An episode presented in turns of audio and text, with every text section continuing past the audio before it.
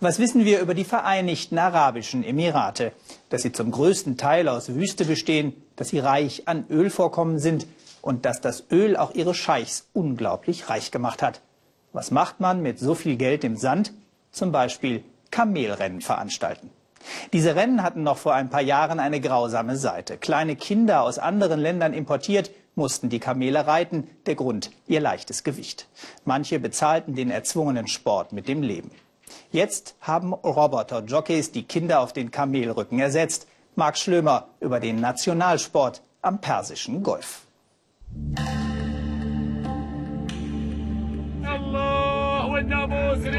Es ist das größte Ereignis des Jahres. Kamelrennen. Mit voller Kraft voraus. Willkommen in der Wüste. Abu Dhabi. Vereinigte Arabische Emirate. Alljährlich im Frühjahr gibt's das große Kamelrennen Festival. Die Kamelpfleger sind billige Arbeitskräfte aus Pakistan oder Bangladesch. Die Kamelbesitzer sind die reichen Einheimischen, die erst kurz vor dem Start erscheinen. Kamelrennen ist Ehrensache, die Herrscherfamilien ganz unter sich. Je kleiner übrigens die Zahl auf dem Nummernschild, desto wichtiger der Wagenbesitzer. Es ist für die Menschen hier in der Wüste das wichtigste Ereignis, sagt Scheich Al-Nayan, Mitglied der Herrscherfamilie. Sehr traditionell. Die arabischen einhöckrigen Kamele, die bei uns Dromedar genannt werden, sie werden von Anfang an gezüchtet und trainiert für die Rennen. Kamele können bis zu 50 Jahre alt werden. Kamele waren hier immer wichtig, manchmal sogar wichtiger als Menschenleben. Jahrzehntelang hatten die Scheichs armen Familien aus Nachbarländern Kinder abgekauft und sie in den Emiraten als Jockeys wie Sklaven benutzt.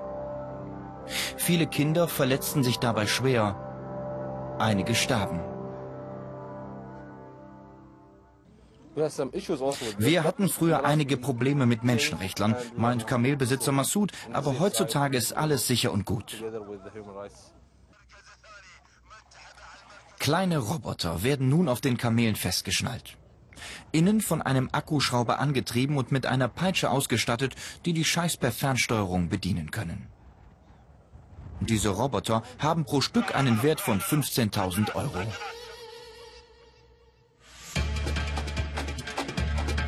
240 Rennen in acht Tagen. Die Kamele sind bis zu 70 km/h schnell. Nur die Jungtiere zwischen drei und acht Jahren kommen für die Rennen in Frage. Die teuersten Kamele kosten 10 Millionen Euro. Nebenher, mit um den Kurs, fahren die ganze Zeit die Scheichs. Auf der Zielgeraden rotieren die Peitschen, ferngesteuert. Bis zum Maximum getrieben. Schaum vom Mund. Wegen der Sommerhitze verläuft die Saison zwischen Oktober und April. Alles angeblich keine Tierquälerei.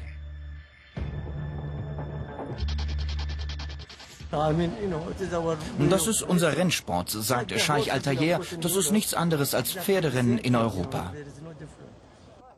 Um sicherzugehen, dass jedes Kamel beim Festival nur einmal startet, wird es an einer Stelle rasiert. Eine Woche dauert es, bis das nachwächst. Und das ist der Preis. Jeder Kamelbesitzer, der ein Rennen gewinnt, bekommt eins dieser Autos. Getrennt nach Altersklassen und verschiedenen Zuchtrassen gehen die Kamele auf die Strecke. Weil das alles so weit weg ist, gibt es kaum Zuschauer und nur diese eine Tribüne. Bei 40 Grad Außentemperatur sitzen die Scheichs, die nicht mit herumfahren, im klimatisierten Teil. Ihre Kamelbetreuer sitzen draußen. Alle gemeinsam angewiesen auf die Fernsehbilder. Im Kommentatorwagen sitzen sechs Reporter, die sich nach jedem Rennen abwechseln.